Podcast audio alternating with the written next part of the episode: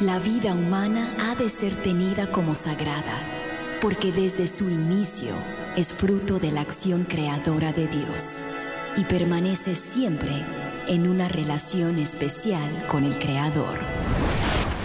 No hay nada que se compare con la defensa de la vida y hoy muchos necesitan de nuestra voz. Aquí comienza Defiende la Vida con Adolfo Castañeda. Hola queridos amigos, les habla Adolfo Castañeda, director de Educación de Vida Humana Internacional, para darle la bienvenida a su programa Defiende la Vida. Dios mediante este programa es transmitido todos los martes en vivo y en directo a todo el mundo, gracias a las ondas radiales de Radio Católica Mundial de 4 a 5 de la tarde, hora del este de Estados Unidos. Y hoy martes 4 eh, de octubre estamos con todos ustedes una vez más para brindarle otro interesante programa acerca de la defensa de la vida, la fe y la familia.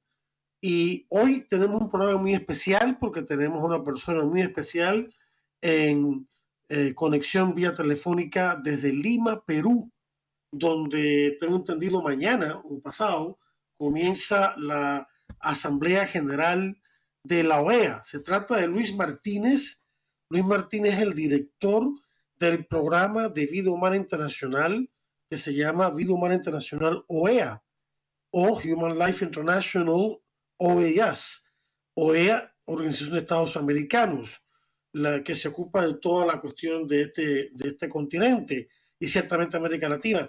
Y eh, Luis está allí, junto también nuestra colega Marlene Gillette, eh, organizando a los, eh, a los grupos pro vida, a las personas pro vida que se han logrado eh, eh, aglutinar, reunir allí para darles un entrenamiento de dos días para capacitarlos aún más, para con más eficacia participar en los foros que tiene la OEA y defender la vida y la familia en ese contexto. Así que le damos a Luis la más cordial bienvenida a eh, Defiende la Vida, eh, que nos ha hecho, ha hecho, un gran esfuerzo por eh, poder adquirir un número para poder estar con nosotros vía telefónica. Adelante, Luis. Luis Martínez, gracias por estar con nosotros. Te escuchamos. Muchas gracias, querido Adolfo. Gracias de nuevo por la invitación a este, este programa. Un gran saludo a toda tu radio audiencia. Y sí, efectivamente ya estamos aquí instalados en la ciudad de Lima, capital de Perú, donde se va a celebrar del 5 al 7 de octubre, eh, empieza mañana, la 52 Asamblea General de la OEA.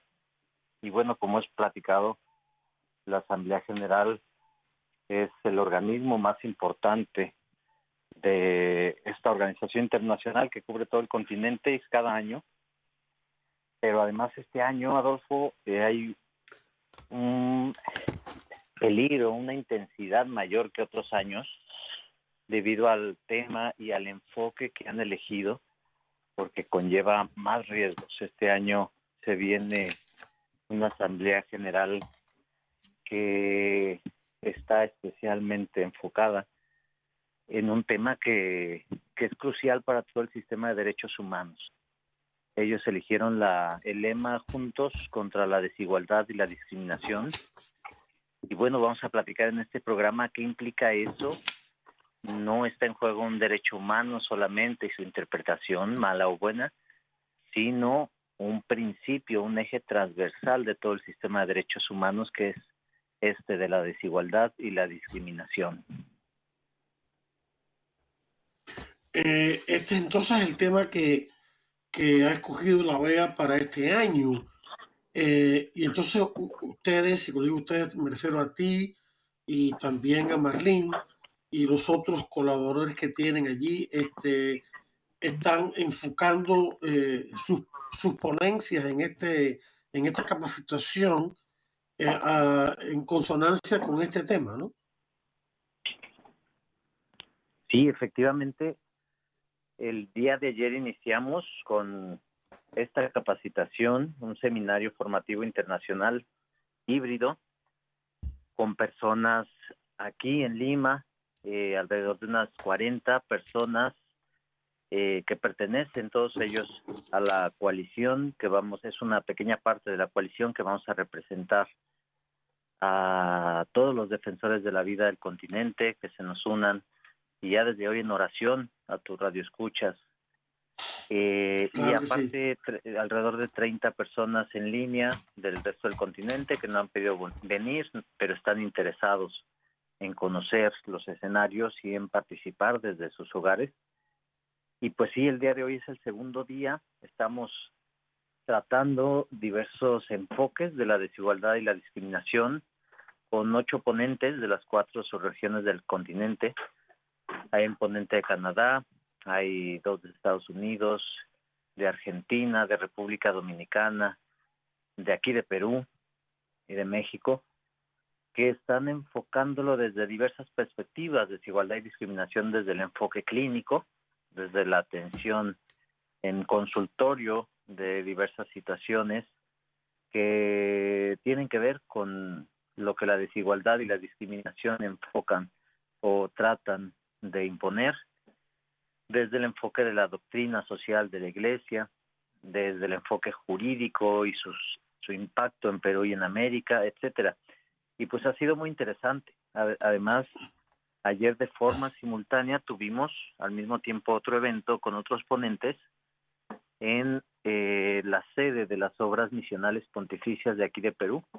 Un evento hermoso, alrededor de 130 personas, en que también se les expusieron los riesgos, los escenarios, la problemática que se les viene a ellos en su país y al resto del continente con lo que la OEA quiere hacer en esta Asamblea General. Entonces les pedimos oración por estas actividades. Hoy es el segundo y último día y pues Dios mediante, con la intención de nuestra Madre Santísima, va a rendir frutos en formación para que a partir de mañana se reflejen en acción, estrategia, testimonio y evangelización para dejar nuestro granito de arena.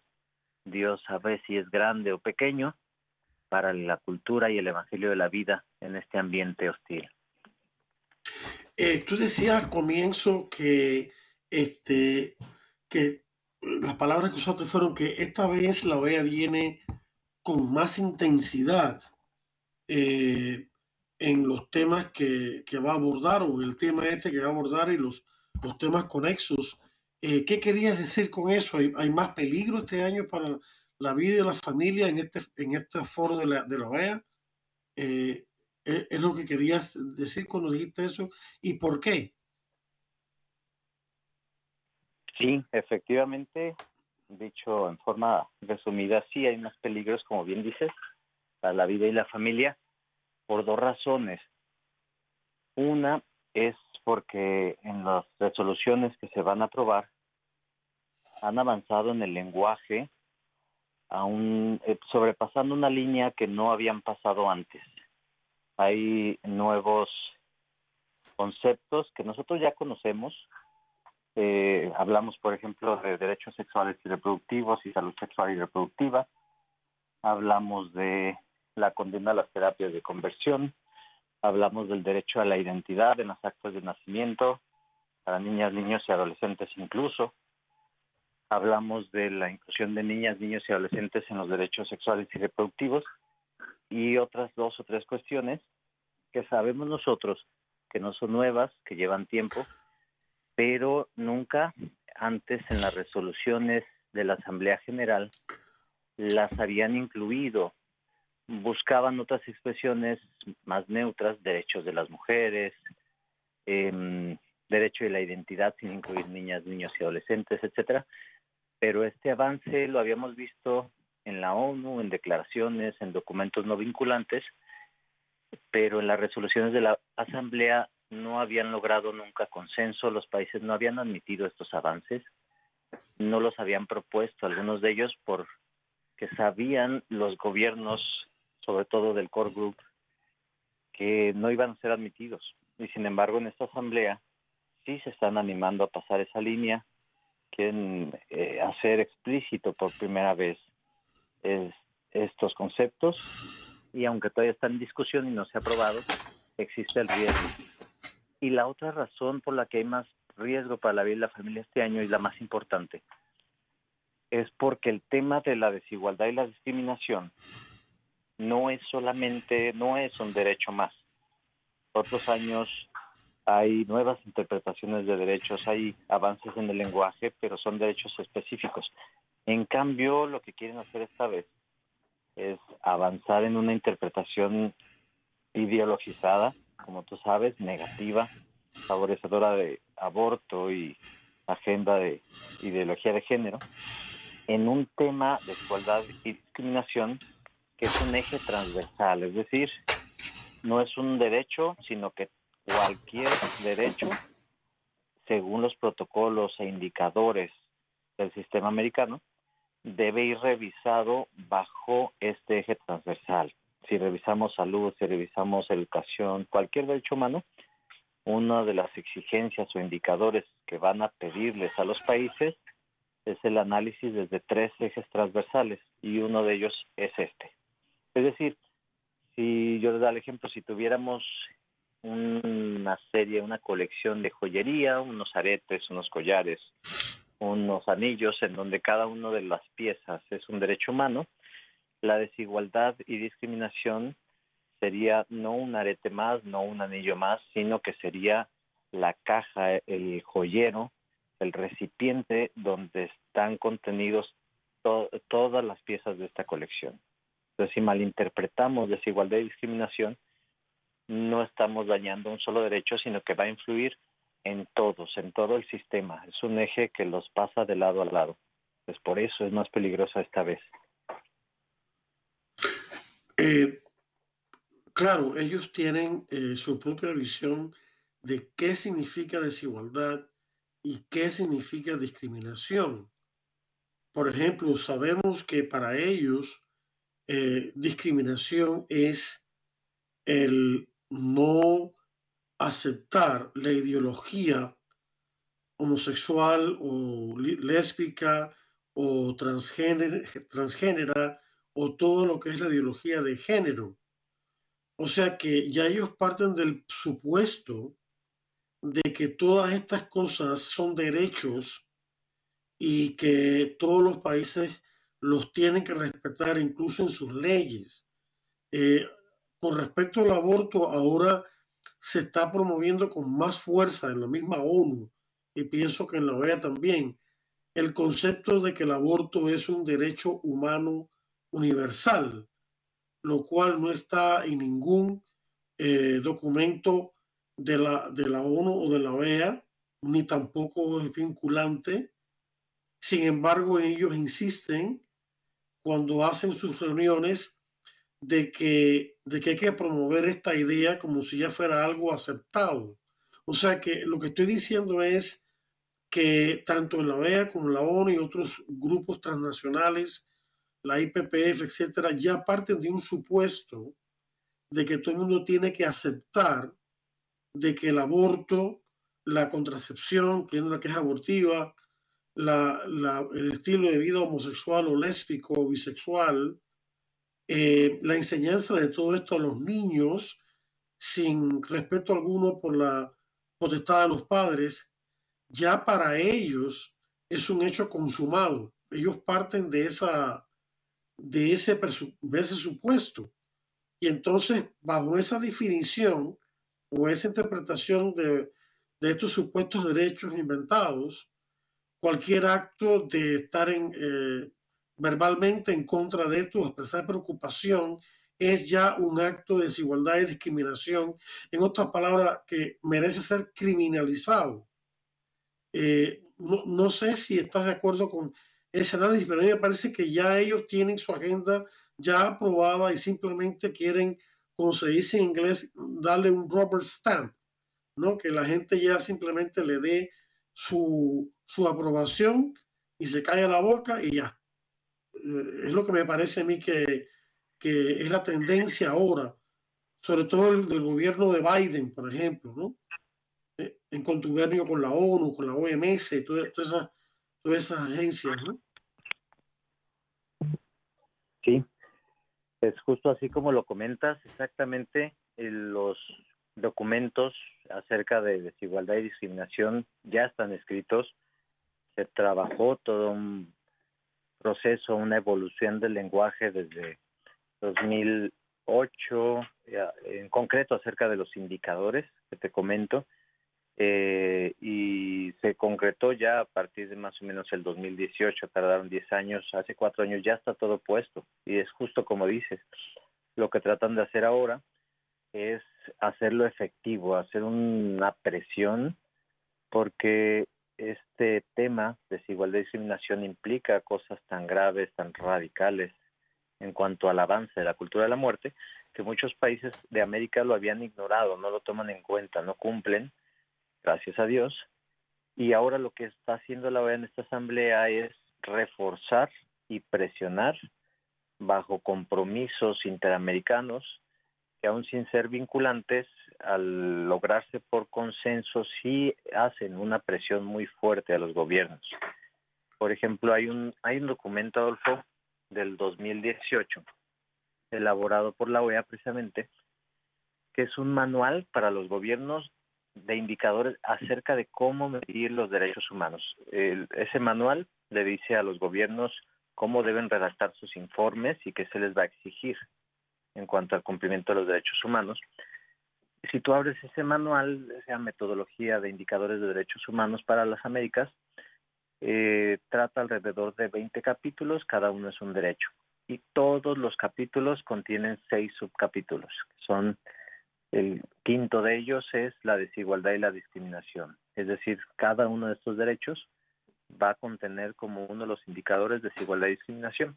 Y hojeando, leyendo este documento, te encuentras con que invariablemente cada uno de los derechos humanos en ese quinto capítulo es donde contiene los avances más radicales. Por ejemplo, nos vamos al capítulo de salud y en general los indicadores que se piden pues es cobertura, acceso, gratuidad, etcétera. Y en el indicador acerca del eje desigualdad es donde se contiene eh, la obligación del acceso al aborto universal, la obligación del facilitamiento de métodos anticonceptivos para niñas, niños y adolescentes, el aseguramiento de una legislación que permita y facilite los derechos sexuales y reproductivos, etcétera. Entonces, en este capítulo de desigualdad es donde se avanza más en cada derecho, en todos y cada uno de ellos, en cuanto a los temas que tienen que ver con este concepto de igualdad que tú comentas, que ellos han manipulado. Y, bueno, eh, en concreto, ¿qué concepto tienen? Yo creo que es la principal pregunta, ¿qué es igualdad? ¿Qué es desigualdad para la OEA y para la ONU? Y eh, en síntesis, así para no aburrir a nuestros radioescuchas, sino que puedan tener la información bien sintetizada, bien clarita, eh, ha habido un desarrollo en el lenguaje que pasó por dos etapas. Primero, se entendía la desigualdad como un concepto de justicia social, de inclusión social, es decir, ingresos, pobreza, trabajo, acceso a oportunidades, seguridad social, etcétera. Pero ahora el tema de desigualdad se refiere a una segunda etapa en donde eh, no importan, tal cual dice, no importan los ingresos, sino los derechos. Ya no se trata de igualdad de oportunidades económicas, sino de derechos. Y entonces eso lleva al sistema a la conclusión de que ahorita lo que importa es que las personas que son, entre comillas, discriminadas, es decir, quienes quieren imponernos agendas que nada tienen que ver con derechos humanos, tengan acceso al matrimonio, a formar una familia, a tomar decisiones políticas importantes, que por ejemplo la Comisión, la Corte Interamericana eh, tenga paridad en cuanto a género, es decir, que ya comencemos a ver ministros de la Corte Interamericana transexuales, eh, transgénero, etcétera, LGBT. Y, en concreto, eh, todas las resoluciones de la OEA de este año la están enfocando en afrodescendientes, indígenas y LGBT. Entonces dices, bueno, tenemos un 60% neutral y un 30% de peligro. No, cuando hablan de indígenas y afrodescendientes se están refiriendo y les agregan siempre ideología de, género, colectivos LGBT, es decir, están defendiendo a los indígenas LGBT solamente, están defendiendo a los afrodescendientes LGBT solamente, es ridículo, es impresionante. Bueno, es una, es una estrategia que les ha resultado, eh, les ha dado muchos resultados, es la, la estrategia que podríamos llamar de la inclusión, es decir, de meter en un mismo saco cosas buenas y cosas malas, o cosas legítimas como es ser indígena, o ser negro, o ser blanco, o ser descendiente de, orientales. Eh, todo eso Dios lo ha creado así, así que es bueno.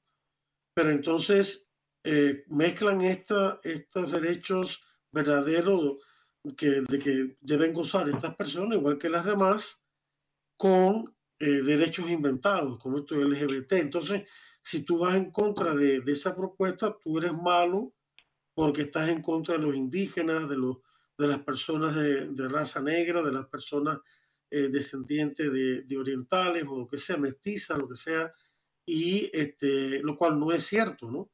Eh, pero ellos mezclan todo y, y es la, el, el, el, concepto que ellos tienen de, de, igualdad, de que todo es lo mismo, ¿no? Eh, entonces, eh, hay, hay que pararse firme y decir, no, no, no, aquí hay que distinguir una cosa de lo otro, pero ellos no aceptan. Los, los relativistas nunca aceptan las, las distinciones, ni, ni, el orden de los valores, no aceptan porque no creen en eso. Entonces, es, es difícil. Este, entonces, el, el, la reacción que hay ahora, lo estamos viendo aquí en Estados Unidos, es el uso de la violencia, el uso de no solamente de grupos de choque eh, fascistas que se ponen a pegar gritos y eh, ponen este, actos indecentes o carteles eh, con consignas extrañas en ámbitos universitarios, o en ámbitos políticos o educativos, como es una reunión de, de una junta educativa, etcétera, pero también ha llegado ya al más alto nivel en que el gobierno de Estados Unidos está utilizando las agencias que, pertenecen al Ejecutivo, al presidente, como si fueran armas en contra de los que no están de acuerdo con ideología de, del gobierno, de la ideología de Biden y, y todo lo que componen el gobierno. Entonces utilizan estas agencias del Estado para usos ilícitos, o sea, ir, por ejemplo, a casa de un señor provida, eh, que junto con su esposa tienen siete hijos, el señor Hoek, o Hoek, y este, mandan docenas de agentes del, del FBI como si el tipo fuera un criminal, entran a su casa, lo esposan y se lo llevan porque una vez hace un año o algo así, eh, le dio un empujoncito a un activista pro vida feroz que estaba empujando a su hijo. Y él fue defendiéndose ya eso, que fue un caso que, el tribunal en aquel momento lo tiró por la borda porque eso no tenía mérito ninguno y sin embargo esta gente se agarran de eso, o sea que ya, y este no es el único caso, ya se está viendo una violencia de tipo judicial, eh, de tipo incluso este, de intimidación, con agentes armados que van a tu casa, y es simplemente porque tú eres pro vida o porque no estás de acuerdo con la ideología LGBT. O sea que estamos viendo esto y yo no sé si en América Latina eh, ya está pasando esto de que los presidentes estén, como se dice en inglés, weaponizing usando como armas las agencias del gobierno, que ese no es su objetivo, eso es una corrupción. Porque la palabra corrupción significa cuando tú usas algo no para el, el, el fin para el cual fue establecido, sino para otro fin distinto, egoísta. Y eso es lo que está haciendo el, el presidente de Estados Unidos en estos momentos, ¿no? Está usando el Departamento de Justicia, está usando el FBI, está usando el, el, la cuestión de la seguridad de la nacional, para entonces decir que estas personas son malas, son violentas, no, eh, no quieren que las mujeres tengan acceso al cuidado de la salud, que ellos consideran que el aborto es cuidado de la salud, etcétera, etcétera. Me pregunto si en América Latina está pasando esto, si la OEA tiene en mente de que los gobiernos hagan esto, no sé. Eh, eh, te lanzo una pregunta, si es que esto ya está mal, porque acá es bastante eh, preocupante, ¿no? Sí, totalmente, totalmente, Adolfo, sí está ocurriendo efectivamente lo que comentas. Acá, por lo pronto, se está expresando en resoluciones y posicionamientos de varios gobiernos. Ahorita platicamos cuáles en esta asamblea en concreto, que buscan que, como mencionamos, la Corte Interamericana, la Comisión Interamericana, el órgano, de auditoría de la OEA y otros, eh, tengan paridad de género. Y no hablan solo de hombres y mujeres, tratan de especificar, aunque no se ha aprobado, está en plena discusión, que la paridad que se busca es de diversidad de género. Entonces, tú imagina lo que va a suceder si en la Corte Interamericana tenemos un cierto porcentaje, un tercio, un cuarto, que implicaría dos o tres ministros eh, de la diversidad sexual. Obviamente las sentencias, las resoluciones en contra de los países serían, por supuesto, ideologizadas, serían rudas y eh, las penas también, sí habría una persecución. Además, hay un concepto que están promoviendo que tiene que ver con esto que mencionas, que ya lo habían iniciado el año pasado, pero este año lo están reforzando, que es la interseccionalidad. Es, si gustas, vamos en un siguiente punto a detallarlo.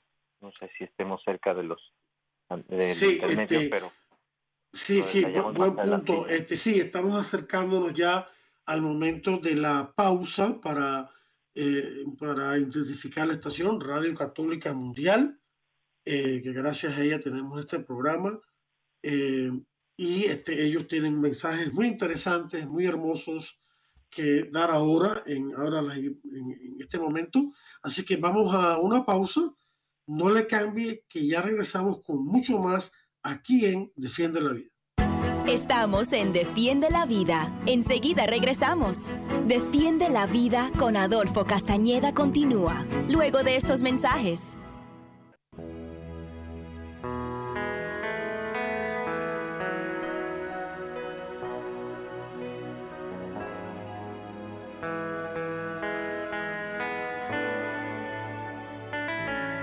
Feliz el hombre que se dedica a la sabiduría y se hace preguntas hasta que tenga respuestas, que interioriza los caminos de la sabiduría y reflexiona en sus secretos, que la persigue como el cazador acecha sus pasos, atisba por sus ventanas y escucha a sus puertas, acampa junto a su casa y fija sus estacadas junto a sus murallas.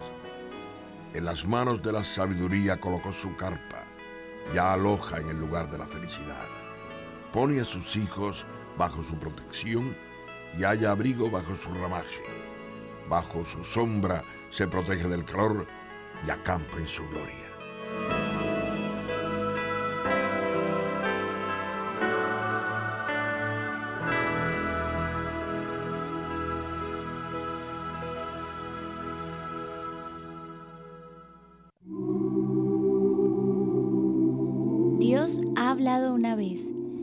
Veces lo he oído que de Dios es el poder, tuyo Señor el amor, que tú pagas al hombre conforme a sus obras. Salmo 61.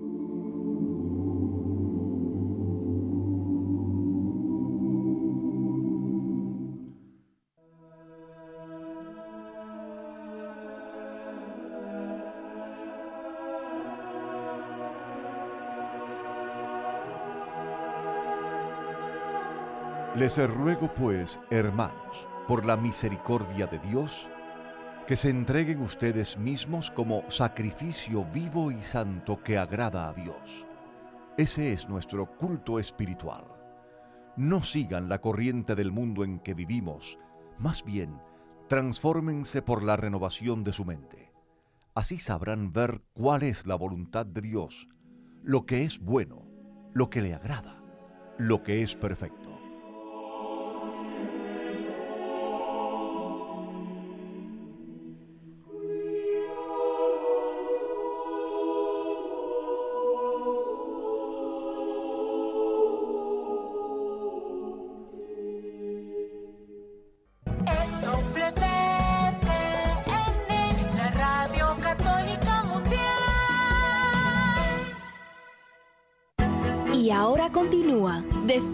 Vida con Adolfo Castañeda.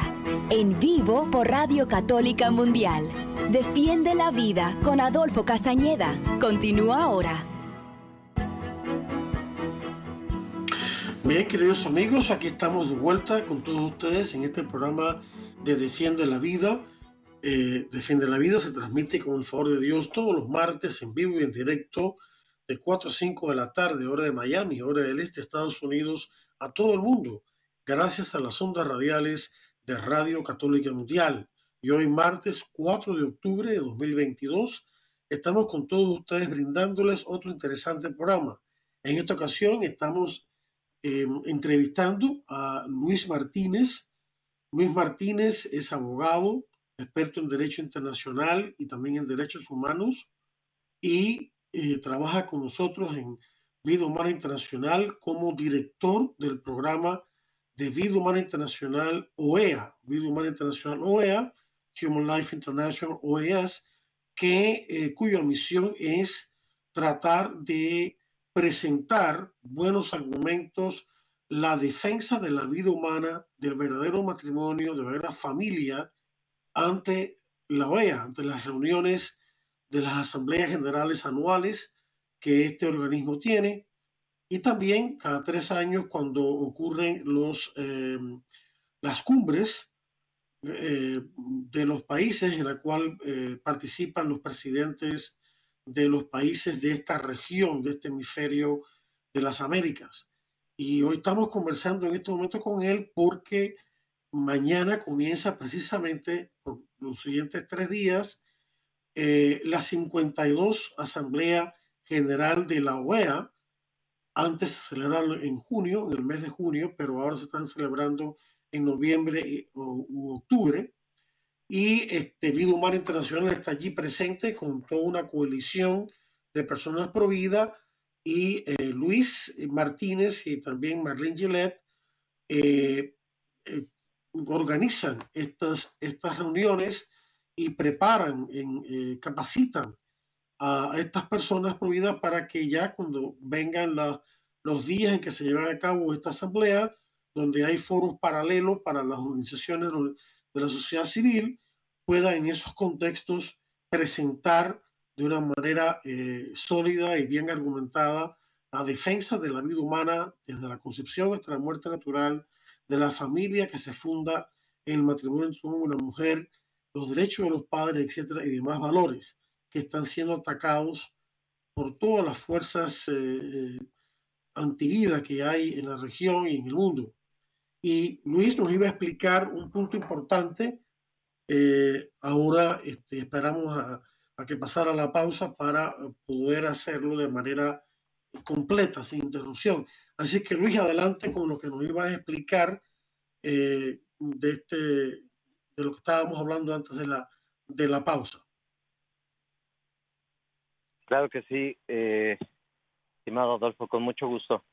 Decíamos, nos platicabas de cómo en Estados Unidos se da esta presión gubernamental usando instrumentos públicos de forma ilegal, de forma ideologizada, para perseguir a quienes no están de acuerdo con eh, estos ataques, con esta visión sesgada y torcida del ser humano contra los pro vida y pro familia.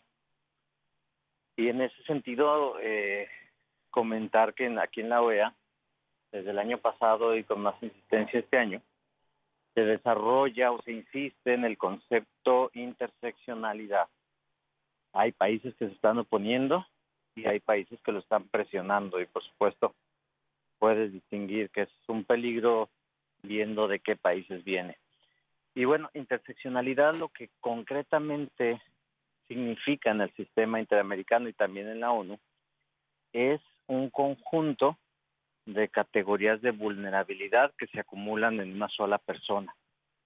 Por ejemplo, si tenemos a una mujer de escasos recursos, ya tenemos ahí dos categorías de vulnerabilidad además le agregamos que es el, colectivo LGBT y que es de un país en desarrollo y si además es eh, una persona indígena, tenemos un conjunto de bastantes vulnerabilidades que la interseccionalidad es la exigencia de que el gobierno considere todas esas vulnerabilidades en esa sola persona para definir que esa persona o esos colectivos con esas vulnerabilidades requieren más atención, más privilegios o, en caso de que se vulneren sus derechos, más sanciones contra el infractor. Entonces, en otras palabras, la interseccionalidad hace que unas personas valgan más que otras dependiendo a qué colectivo pertenece. Si yo eh, soy el propietario de un colegio de orientación católica, un colegio católico, y decido no contratar a una persona no cumple con las políticas del colegio, que le va a enseñar a los alumnos unas ideologías que no corresponden a la dignidad humana, entonces estoy eh, cumpliendo, infraccionando y violando los derechos humanos de una forma más grave que si le niego el trabajo a una persona que simplemente no cumple con los requisitos del puesto. Porque la, la del primer caso vale más en razón de la interseccionalidad y mi falta es más grave. Entonces, eso es acentuar y acrecentar esa persecución ideológica precisamente de la que hablabas. No solo van a utilizar recursos del Estado, sino que además van a acentuar la gravedad cuando no reconocemos o no aceptamos lo que el colectivo LGBT, lo que la ideología de género, lo que el feminismo radical y el aborto quieren imponernos en nuestras instituciones.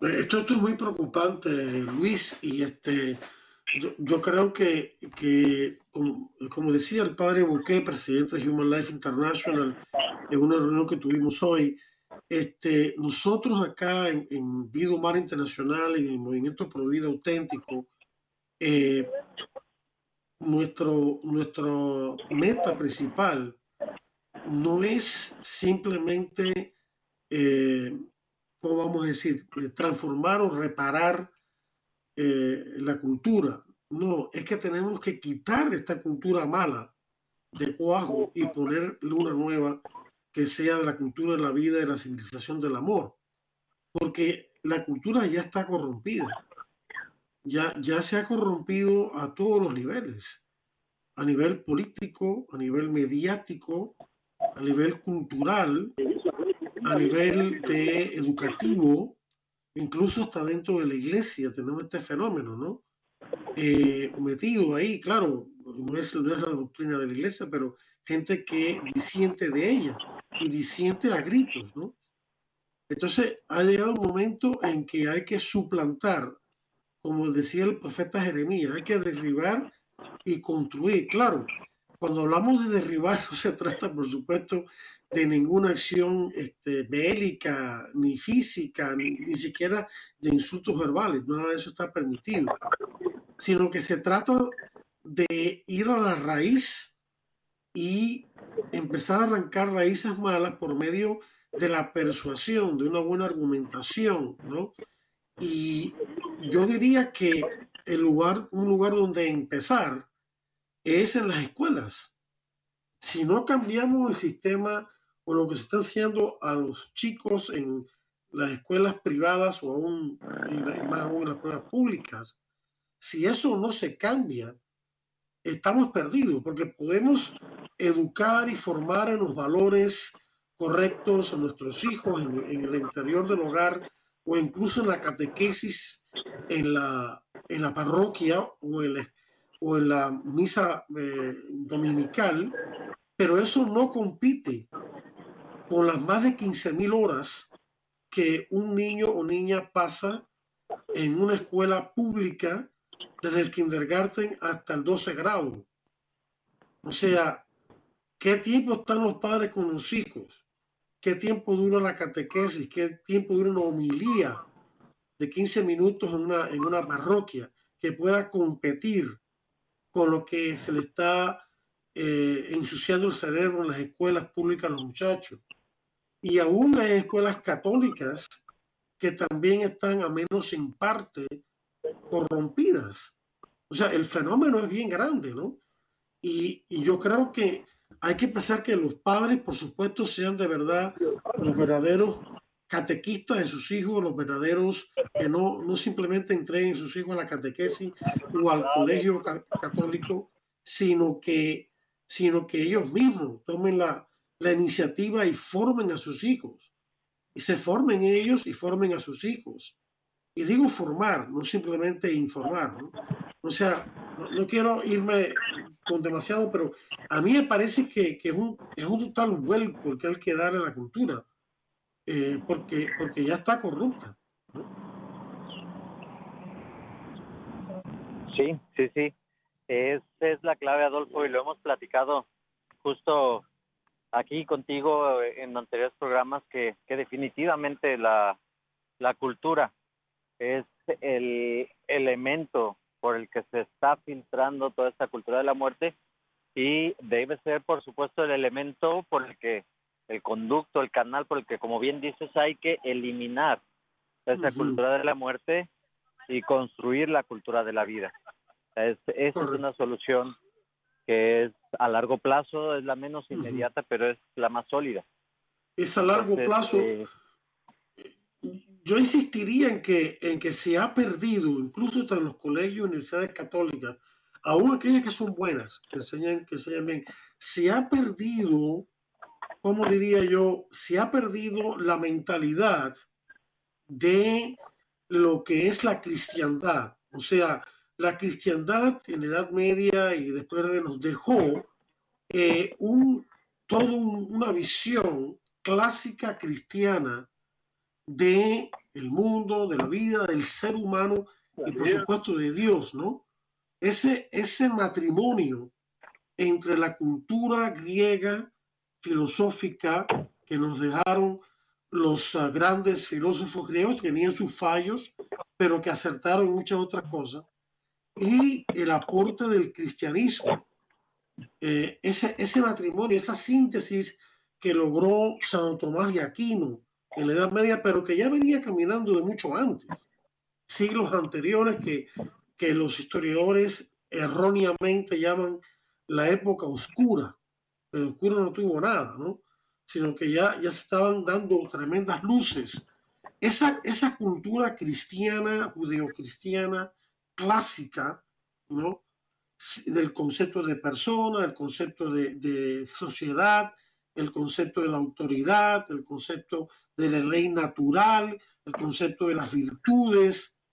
Eso se ha perdido y hay que recuperarlo para que los muchachos salgan de esas escuelas católicas o de la educación en el hogar, que también es una vía válida, o de otras eh, eh, instituciones educativas, salgan bien formados, no solamente en conocimiento, sino en, en conceptos claros, en la lógica y también en los afectos, la parte emocional, ¿no?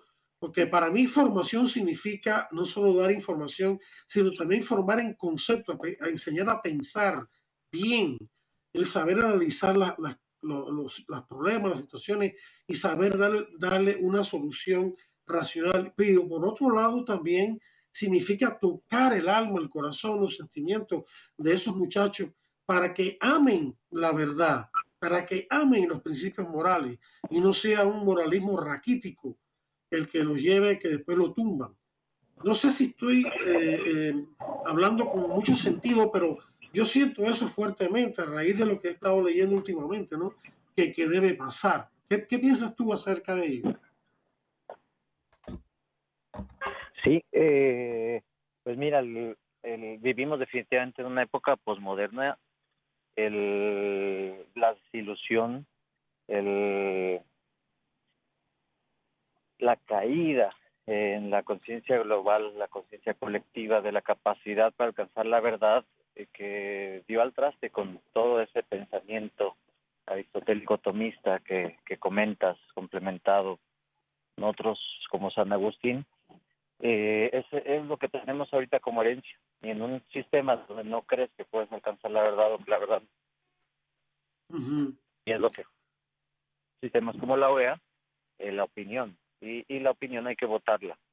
Y en una búsqueda de consenso, de votación, obviamente se va a imponer la ley del más fuerte, el que más pueda manipular las opiniones de los demás, y, es, y esa va a ser la verdad, ese es el resultado. Entonces, efectivamente, el Papa Juan Pablo II eh, nos da mucha luz sobre esto, en el sentido de que precisamente el centrarse, el entender mejor la dimensión de la persona humana, que es histórica, pero que también es perenne, nos permite ver que existe una verdad y que nuestras opiniones se insertarán en una interpretación errónea o verdadera acerca del momento histórico, pero siempre se debe eh, opinar sobre una base perenne, lo que bien mencionas, la naturaleza humana, la ley natural. Y, hoy en día... Ese es, nuestro reto en la OEA, ese exactamente. Eh, y hoy en día se da una situación paradójica en esta, esta cultura, esta, este, eh, sí, esta cultura antivida y antifamilia y pro LGBT, etcétera, que tenemos. Por un lado, ellos niegan que exista una verdad absoluta o que existan principios éticos absolutos. Niegan eso, ¿no? Pero por otro lado, quieren imponer las opiniones de ellos como si fueran la verdad absoluta, sin ninguna base eh, eh, racional, de ni, siquiera científica, de ningún tipo. El, caso del aborto es más paradigmático. Persona con dos dedos de frente que lea un simple libro de secundario, que sea, que hable de la biología humana, no va a saber que la vida del ser humano científicamente hablando comienza en la concepción. Entonces, por un lado, niegan eso, pero y no quieren ni siquiera discutir eso, no quieren ni siquiera que se vea un bebé que está abortado o un bebé que, que se está desarrollando en el útero de su madre, a quien también hay que ayudar y respetar y todo. Eh, se niegan a argumentar, a sentarse a argumentar eso y tapan a gritos o a imposiciones la postura de ellos que no tiene base ninguna. Y todo el tiempo diciendo, no, no existe una verdad absoluta, pero las opiniones nuestras son las que valen. Eso es una contradicción. Es una contradicción en términos. O sea, si una persona me viene a mí, yo creo en el relativismo, yo le digo, chico, entonces el sistema tuyo de ideas, tú dices que, que lo que es verdad hoy, mañana puede ser mentira, ¿no? Bueno, ¿qué pasa con el sistema tuyo? que tú dices que es verdad hoy, ¿no será que mañana puede ser mentira? ¿Y tú quieres que yo crea en eso? Eso no merece ni más mínimo respeto.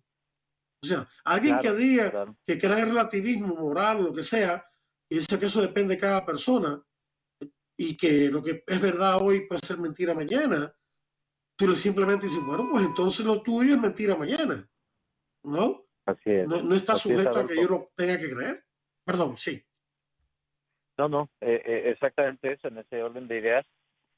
Es importante recalcar cómo suceden las cosas. En este año acá en la Asamblea General eh, tenemos por un lado a un core group, que es un conjunto alrededor de 12 países que están queriendo imponer justo este agotamiento de las ideas absolutas. No quieren saber nada de definiciones, todo es consenso. Y en concreto Argentina, México, Uruguay, Costa Rica, Panamá, eh, Canadá, por supuesto, y algunos otros están en Estados Unidos imponiendo toda esta ideología y del otro lado están defendiendo durísimo, hay que decirlo, hay que orar por ellos, hay que reconocérselos y felicitarlos. Eh, ¿A dónde vamos? Al 10-11. Hay que felicitarlos, están Paraguay, Guatemala, Brasil y Santa Lucía dando la batalla durísimo, tratando de frenar esto. Entonces va a haber varios encontronazos entre estos tres países contra los otros doce en la comisión permanente, en la Asamblea General, precisamente en torno a esta visión que es eh, posmoderna, ausente de verdad, basada en el consenso, y se va a manifestar en que estos tres países que buscan defender la vida y la familia, Brasil, Paraguay, cuatro, eh, Santa Lucía y Guatemala están ya mismo y va a aumentar recibiendo presiones de los demás países porque no están permitiendo el consenso. Los demás países quieren consenso, que ni uno esté en desacuerdo, que todos lleguen a un acuerdo, que negocien la verdad. Y estos tres eh, no están, estos cuatro no están dispuestos a ceder la verdad a precio de consenso y los humillan y los presionan y les dicen es que lo que tú estás proponiendo ya lo habíamos acordado, no entiendo en que no, no estás actualizado, eres un ignorante. Obviamente son diplomáticos, no se refieren en esos términos. Claro, claro. Pero en palabras sutiles y diplomáticas eso es lo que les están diciendo, lo están presionando. Entonces hay que orar, hay que orar porque nos están dando la batalla por la verdad, por el bien, por la belleza de la familia y de la vida por la dignidad humana. En esto los padres de familia tienen que unirse en asociaciones. Eso no lo, digo yo, lo, dice la iglesia en sus documentos, para poder defender los derechos de sus hijos, no solamente ante una educación sexual mala, sino también ante toda una teoría equivocada, marxista, como es la teoría racial crítica, por ejemplo, ¿no? Eh, como es la teoría LGBT, que también tiene raíces marxistas. Eh, que, que, no van con el pensamiento católico, totalmente, totalmente este, absurdo, eh, contrario, enemigo del, pensamiento católico y del pensamiento de la recta razón. Entonces, eh, la, la, cosa está seria, ¿no? Porque, como tú decías, hay una transversalidad, no solamente una clase que se enseña esto, sino que esa mentalidad de alguna manera atraviesa toda la temática, ¿no? Todos los, todas las asignaturas, ¿no? sí, sí, exacto. Y ese va a ser el problema de esta asamblea. esa visión que has profundizado de una manera genial en cuanto a su raíz cultural y filosófica, es la que permea toda la lista de principio a fin de derechos humanos el relativismo y el despojo de la verdad en torno al término desigualdad para adaptarlo a la ideología de género y al aborto. Se han olvidado los países de temas de justicia, de pobreza, de educación, de salud, y se han centrado todo su esfuerzo de esta OEA, como siempre, en aborto y en agenda LGBT. Sí, a esta gente no le interesa en realidad los pobres, los que sufren, que la, iglesia es la primera que los ha atendido. La iglesia es la organización eh, que más servicio de salud da en el mundo mundial, es un dato sociológico, ¿no? Eh, que, ha que empezó creando las universidades y los centros de estudio. Esta gente no está a favor en realidad de los derechos del pueblo. Ellos lo que quieren es el poder para entonces ejercer control, de tener control de la gente. Y eso es una, eso es una concupiscencia del orgullo de la vida, como menciona San Juan en su primera carta, en el capítulo 2, en los versículos 16 y 17, donde habla de la triple concupiscencia. Esta concupiscencia tercera y más elevada, el orgullo de la vida, no es otra cosa que la soberbia, el tener control de los demás, de su mentalidad, de su libertad, ¿no? Etcétera, etcétera, porque eso le da placer a ellos. Una última palabra, este, ya se nos acaba el tiempo, que quieras darnos, eh, Luis. Gracias, Adolfo. Pues bien breve, únicamente que nos encomendamos a las oraciones de todos sus radioescuchas, porque eso es lo más importante. Oren, por favor, por nosotros. Somos David contra Goliat, como siempre, pero si Dios con nosotros, ¿quién contra nosotros? ¿Verdad? Nos encomendamos a María y a sus oraciones, por favor.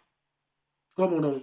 Pues ya lo saben, mis queridos radioescuchas, la petición a orar, a hincar rodillas y a pedir a Dios. La Biblia nos promete que si mi pueblo viene en oración y ayuno, yo cambiaré y restauraré la nación. La historia puede ser cambiada a través de la oración, el ayuno, otros sacrificios y por supuesto de la eh, formación. Gracias Luis por esta entrevista que nos has conseguido. Gracias a todas las personas en los controles. Que Dios los bendiga a todos y les esperamos la próxima semana para otro interesante programa de Defiende la Vida. Hasta entonces.